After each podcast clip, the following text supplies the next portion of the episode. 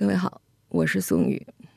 听到我现在的声音，应该就会明白为什么会有这段声音假条。